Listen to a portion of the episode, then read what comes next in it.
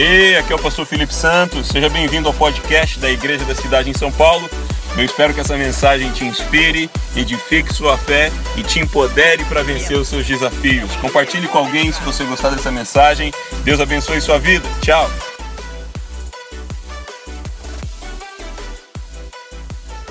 Descansabilidade.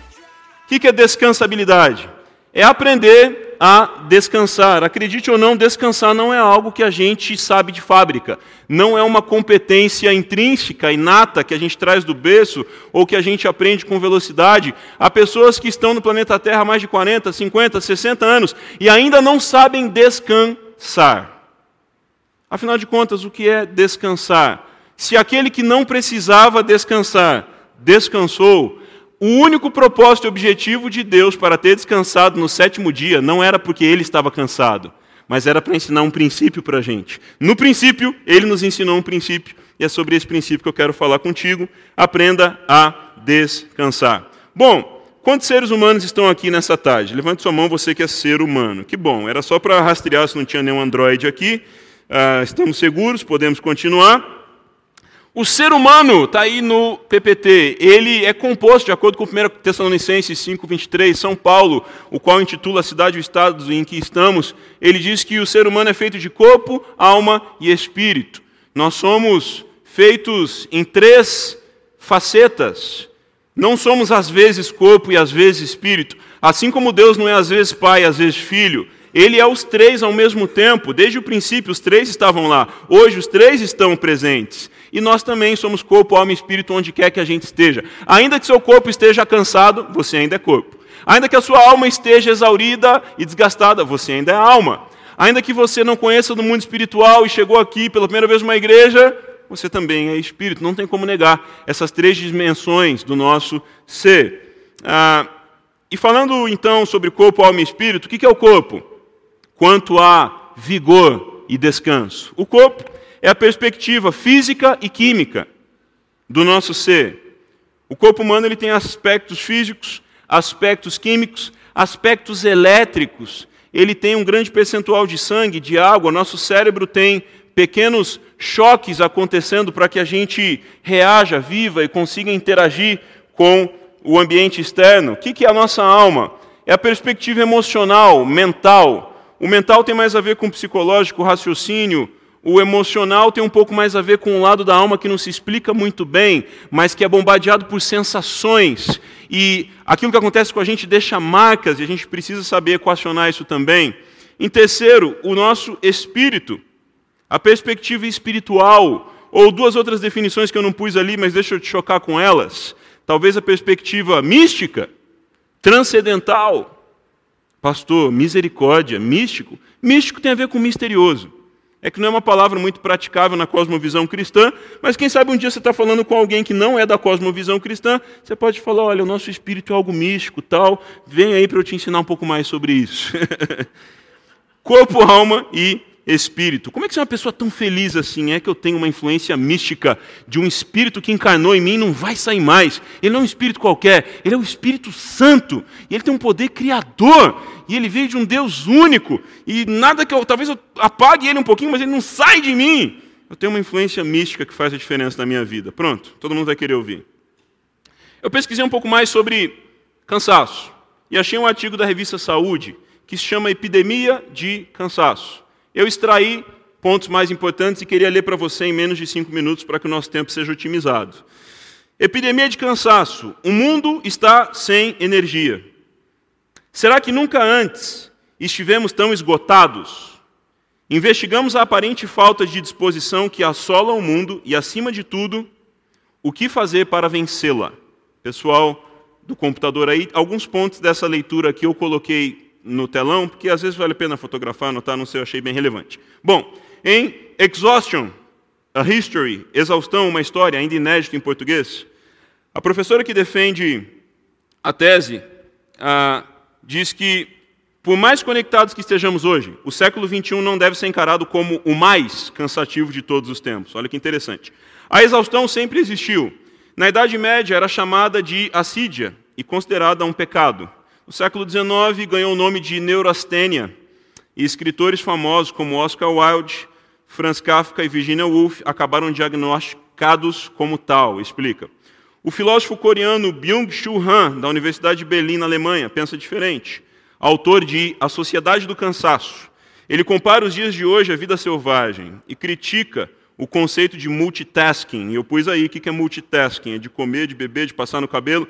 É a execução de várias tarefas ao mesmo tempo, como comer, ver TV e ainda ficar no celular ao mesmo tempo. Ah, cobrar escanteio e correr para cabecear, não é? Isso não representa progresso civilizatório. Trata-se de retrocesso, dispara. E vai além. Um animal ocupado em mastigar a presa deve tomar cuidado para que, ao comer, ele próprio não acabe comido, faz a metáfora. A neurologista Dalva Poiares, presidente da Associação Brasileira de Medicina do Sono, concorda. Andamos trabalhando demais e dormindo um pouco. Uma pesquisa recente do IBOP dá uma ideia da repercussão deste comportamento. Antes de colocar ali, deixa eu fazer uma pesquisa. Quantos têm sentido, sem represálias, quantos têm sentido um cansaço persistente recentemente na sua vida? Deixa eu ver. Uau, interessante. Pode baixar sua mão. Quantos têm sentido exaustão, um cansaço como nunca antes na sua vida? Deixa eu ver. Interessante. A gente vai endereçar algumas coisas que eu acho que vão te ajudar. Ela fez uma pesquisa sobre esse comportamento no Brasil. 98% dos brasileiros entrevistados se dizem cansados. 98%. Quase 200 mil pessoas. E 61% exaustos. Muito bem. Para entender melhor os efeitos orgânicos do cansaço, os estudiosos passaram a dividi-lo em três estágios. Já passei da metade do conteúdo. O primeiro é o cansaço em si, um estado de indisposição após um esforço físico, uma partida de futebol, ou um esforço mental, um exame de vestibular, uma reunião tensa. Já percebeu que reuniões cansam? Sou só eu, não sei. Sentir-se cansado não é razão para pânico. Todo mundo precisa dessa reação para conhecer seus limites. Em geral, o cansaço tende a desaparecer após uma boa noite de sono. Tranquiliza a neurologista Andréa Bacelar, a gente falou da presidente, essa é a diretora da Associação Brasileira de Sono. Agora, se no dia seguinte você não acordar tão mais provido de energia, é possível que tenha entrado no segundo estágio, a fadiga. Lembra do professor Chapatin? Prefiro evitar a fadiga. O termo vem da palavra latina fatigare, e quer dizer fazer desabar. É uma sensação de cansaço persistente, que além de indicar limites físicos ou mentais ultrapassados, não raro também é o sintoma de doenças muitas vezes. A lista de mazelas associadas vai de anemia a depressão. Nessa fase, a pessoa apresenta dificuldade de concentração, irrita-se com facilidade e queixa-se de dores e fraqueza muscular. Na maioria das vezes, o cansaço melhora com repouso e lazer. Se não melhorou, é importante procurar um médico para investigar a origem dele, aconselha Dalva. Aí na reta final aqui, a situação se agrava quando a fadiga torna-se excessiva ou prolongada. Aí sim, compromete a qualidade de vida e soma prejuízos à saúde. A certa altura, Ana Catarina relata que não tinha pique sequer para levantar da cama pela manhã. Ou seja, ela cruzou a linha para o terceiro estágio da coisa, a exaustão. A raiz etimológica também do latim é exaurire, que significa esvaziar-se. Sentir-se exausto é passar dos limites, é não ter recursos físicos ou emocionais para sair daquela situação. Define a psicóloga Ana Maria Rossi, presidente da International Stress Management Association, chamada de ISMA BR, será citada de novo nesse texto. Quando a exaustão ocorre particularmente no ambiente de trabalho, ganha outro nome, síndrome de burnout. Quantos já ouviram falar em burnout aqui? Muitos, maioria. Aqui, a origem da expressão é inglesa e poderia ser traduzida como queimar-se por completo, como se fosse fundir um motor. A síndrome do esgotamento profissional foi descrita pela primeira vez, na verdade a segunda, pelo psicólogo alemão Herbert uh, Freudenberger. Segundo a ISMA-BR, atinge 30% da população economicamente ativa do Brasil. 30%. Você desconfia que está um passo do burnout quando começa a exagerar no uso de estimulantes como café e energéticos. Red Bull te dá asas, mas também revela o que está acontecendo com você. Para permanecer alerta. Esses artifícios, além de não resolverem o problema, ainda podem causar danos ao organismo, avisa a psicóloga Heidi Hanna, diretora do Instituto Americano de Estresse. O impacto da exaustão, não só na saúde, mas na produtividade, é devastador. Atenção para isso. Há quem pense que passar mais tempo no escritório é sinônimo de produtividade. Nem imagina que se estivesse descansado, produziria mais em menos tempo. Identificar o burnout não é algo difícil. Existem pelo menos três sinais claros da condição: queda acentuada na produtividade, apatia e terceiro, não sei se você está acostumado com esse termo, presenteísmo. O que é presenteísmo? A religião de quem só gosta de dar presente? Não. Presenteísmo está aí no telão. Pode colocar para gente? É o nome dado ao fenômeno de se estar corpo presente no ambiente de trabalho, mas por vários motivos o profissional não tem produtividade. Ou seja, o indivíduo está fisicamente presente, mas a mente não está. É o tô, mas não tô, né? Esse é o presenteísmo. Você vai ouvir de novo sobre isso. E a matéria continua aqui. Ana Maria Rossi resume essa ópera sombria. Por mais que trabalhe, o profissional nesse estágio não consegue produzir. Trabalhar é diferente de produzir. Muitas vezes ele está presente fisicamente no emprego, mas ausente mentalmente. Por essas e outras, Heidi Han aconselha prestar atenção às manifestações do burnout. Se alguma luz vermelha acende no painel do carro, é indício de que algo não está funcionando direito. Ou a temperatura do óleo está alta, ou o veículo está sem bateria, ou ainda uma das portas ficou aberta, não é? Com o nosso corpo acontece o mesmo. É importante detectar o problema o quanto antes. E aqui a última consideração: se ignorarmos o alerta, podemos ficar sem combustível ou sofrer um acidente na estrada, compara o especialista. Agora imagine que falamos de milhões de pessoas passando por uma situação desse tipo, seja no trabalho, seja na vida em geral. Sim, segundo Dava Paiares, o cansaço já virou um problema de saúde pública. O glossário da falta de energia, rapidamente, você vai ter esse conteúdo depois com mais calma. Cansaço. Estado de indisposição geralmente transitório, provocado pelo esforço físico ou mental, desaparece após uma boa noite de sono. Fadiga. Sensação de cansaço persistente que também pode indicar alguma doença, como anemia, depressão ou hipotireoidismo. Na dúvida, consulte um médico. Exaustão. Quadro de esgotamento que compromete a qualidade de vida. É a terceira e mais grave fase do estresse que pode ser dividido em alerta, resistência e exaustão. Por último, burnout, a síndrome do esgotamento profissional, provoca estresse crônico, abala a produtividade, atinge cerca de 30% dos trabalhadores brasileiros. Muito bem. Considerado tudo isso e um pouco mais nivelados em alguns conceitos e terminologias, a gente olha para uma pesquisa que eu trouxe aqui para vocês. A cidade de São Paulo e outras cidades comparáveis, né, outras megacidades, tem a seguinte estatística: dentre a total população, em 12 meses, 20%, não é uma profecia do caos, é uma estatística, é retroativo, tem transtornos de ansiedade. 20% em 12 meses de toda a cidade tem transtornos de ansiedade, com desdobramentos como pânico e fobias.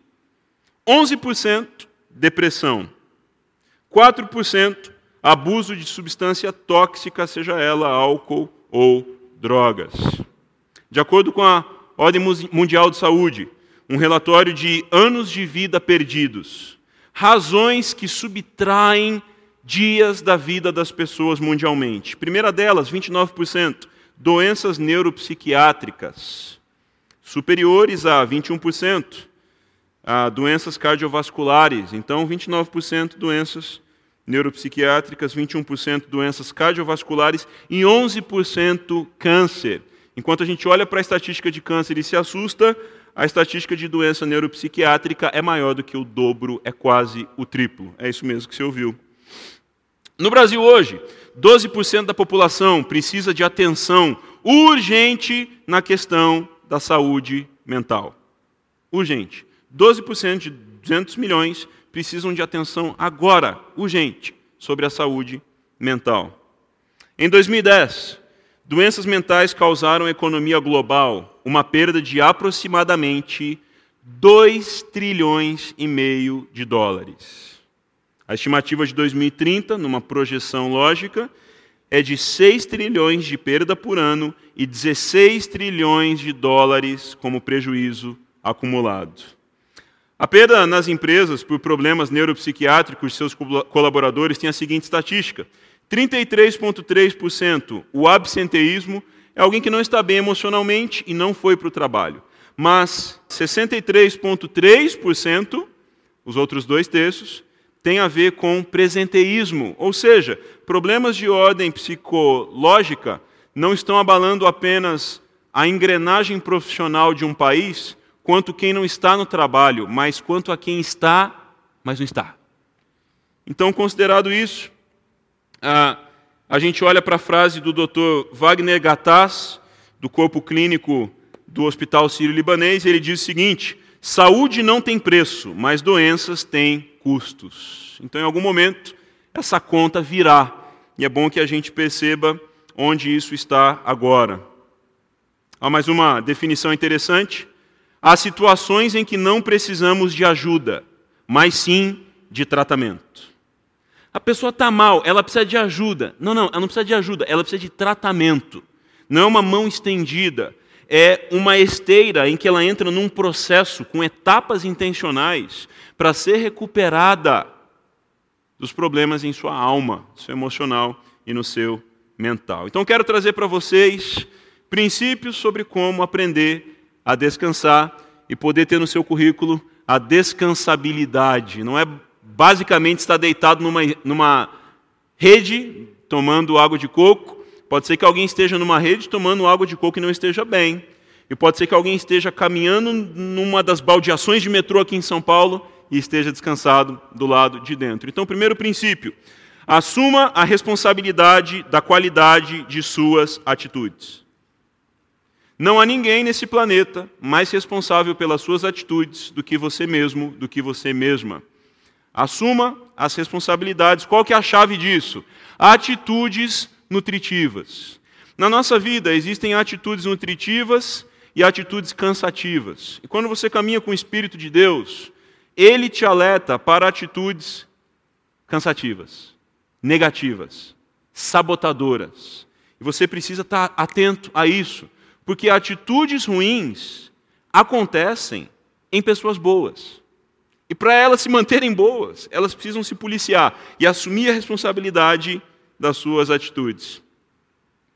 A Bíblia diz em Isaías 40, versos 28 a 31, Será que você não sabe? Nunca ouviu falar? O Senhor é o Deus eterno, o Criador de toda a terra. Ele não se cansa, nem fica exausto. Uma definição importante, porque somos imagem e semelhança dele. Em algum momento a gente vai chegar nessa qualidade. Sua sabedoria é insondável. Ele fortalece ao cansado e dá grande vigor ao que está sem forças. Até os jovens se cansam e ficam exaustos, e os moços tropeçam e caem. Mas aqueles que esperam no Senhor, atitude 1, renovam suas forças. Qual que é a característica de alguém que espera no Senhor? A Bíblia diz: quem espera no Senhor, quem está tá afim de esperar no Senhor, faz isso aqui. Voam bem alto como águias, correm e não ficam exaustos, andam e não se cansam. A Bíblia está colocando algo que, quando eu lia isso, uh, corre, numa outra tradução, caminha e não se cansa, corre e não se fadiga. Ué, cansar e fadigar não é a mesma coisa. A gente acabou de ver por definição que não é a mesma coisa. E Isaías, numa profecia dizendo isso há milhares de anos atrás, coloca a espiritualidade como protagonista indispensável para vencermos o cansaço e a fadiga. Segundo, assuma a responsabilidade da qualidade de seus relacionamentos e ambientes. Relacionamentos e ambientes. Podem ser facilmente confundidos, mas relacionamentos são pessoas com as quais você fideliza uma interação. O que é relacionamento? Alguém que você fidelizou uma interação. O que, que é um ambiente? É um lugar em que tem pessoas, mas você não tem uma interação fidelizada. Você vai interagir, mas talvez nunca mais vá interagir com aquelas pessoas. E você precisa saber quais ambientes você está influenciando e quais você está sendo influenciado. O linguajar, o pensar, o agir, a necessidade de aprovação. A Bíblia diz, Gênesis 2, 18: Então o Senhor declarou: Não é bom que o homem esteja só. Farei para ele alguém que o auxilie e o corresponda. Pouco depois disso daqui. Interessante que a gente lê muito esse texto em casamento, né? Não é bom que o homem esteja só, então casa. Esse texto não está falando só sobre matrimônio. Esse texto está falando que o ser humano, homem e mulher, foram feitos para relacionamentos. Tanto que a punição máxima, sem tirar a vida, de alguém numa penitenciária é a solitária. Se a solitária fosse legal, não seria a punição máxima. Porque solitude é uma escolha de estar sozinho. Solidão é querer estar com gente, mas estar sozinho. E é uma solidão social, que é estar em meio a pessoas, mas estar se sentindo sozinho. Isso existe. Também a Bíblia diz em 1 Coríntios 15, 33, não se deixe enganar, as más companhias corrompem os bons costumes. Terceiro e último, assuma a responsabilidade da qualidade de seus pensamentos. Qual que é a chave? Pensamentos nutritivos. Existem atitudes nutritivas, negativas e cansativas. Existem ambientes e relacionamentos nutritivos, outros cansativos e negativos, destrutivos. E existem também pensamentos nutritivos. Ao mesmo tempo, existem pensamentos destrutivos, cansativos, negativos. E eu sempre pensava assim: eu não consigo evitar pensar nisso. E quando eu estava chateado com alguma coisa, preocupado com algo iminente, eu ficava, não consigo apagar da minha mente, não tem como resolver isso. E não conseguia por esforço humano, mental. Mas a grande sacada que a gente vai ler nesse texto próximo é que pensamentos negativos não são aniquilados. Pensamentos negativos são substituídos. Como se fosse o pé dessa mesa. Eu não posso tirá-lo e esperar que essa mesa fique aqui. Se eu desconectar esse pé aqui, ela vai cair. Mas se eu tirar este pé e colocar outro, ela continuará de pé. Então, olha o que a Bíblia diz, Paulo falando em Filipenses 4:8. Finalmente, irmãos, tudo que for verdadeiro, tudo que for nobre, tudo que for correto, tudo que for puro, tudo que for amável, tudo que for de boa fama, se houver algo de excelente ou digno de louvor, pense nessas coisas. Você pode escolher no que você quer pensar, e você tem total autoridade ao aprender a descansar, ter descansabilidade, saber identificar em que, em que estágio você está. Talvez você esteja no cansaço, uma boa noite de sono resolve, ou dependendo, você está na fadiga e você vai precisar interceptar mais profundamente qual que é a raiz disso. Será que ela é física, química, relacional, profissional, financeira, sexual aos casados, tá bom? Ah, qual que é a raiz da sua fadiga? Ou de repente, você já está no estágio de exaustão, esgotamento. Se relacionado específico com o trabalho, isso tem um nome, burnout. E é um estágio maior do que esse ainda, que é o nível de depressão. E depois da depressão, há um nível ainda pior, que é o nível dos surtos. E depois dos surtos, tem um nível chamado morte. E a gente traz essa informação para você para que você reassuma a responsabilidade e o protagonismo de onde a sua mente está, para onde estão indo suas atitudes, relacionamentos, ambientes e também pensamentos. Porque, ah, com essa frase eu concluo, hoje você escolhe o que você vai consumir. O que te informa, te forma, e diga-me com quem tu andas e eu te direi quem tu és, não é verdade? Mas o que hoje você escolhe para te informar, amanhã vai escolher quem você vai ser. Quem hoje você escolhe para andar com você, amanhã vai escolher quem você será. Então nós estamos entre um tempo dividido em que podemos tomar uma decisão. Hoje a gente escolhe o que nos informa, a gente tem essa liberdade, e com quem a gente anda, amanhã a gente não tem mais escolha. O que a gente escolheu aqui vai definir quem a gente vai ser. E a boa notícia é que, é que há totais condições no ambiente como a igreja, da célula, ou com profissionais do ramo, para que você tenha total amparo e consiga vencer qualquer estágio de desgaste ou estresse que você tenha.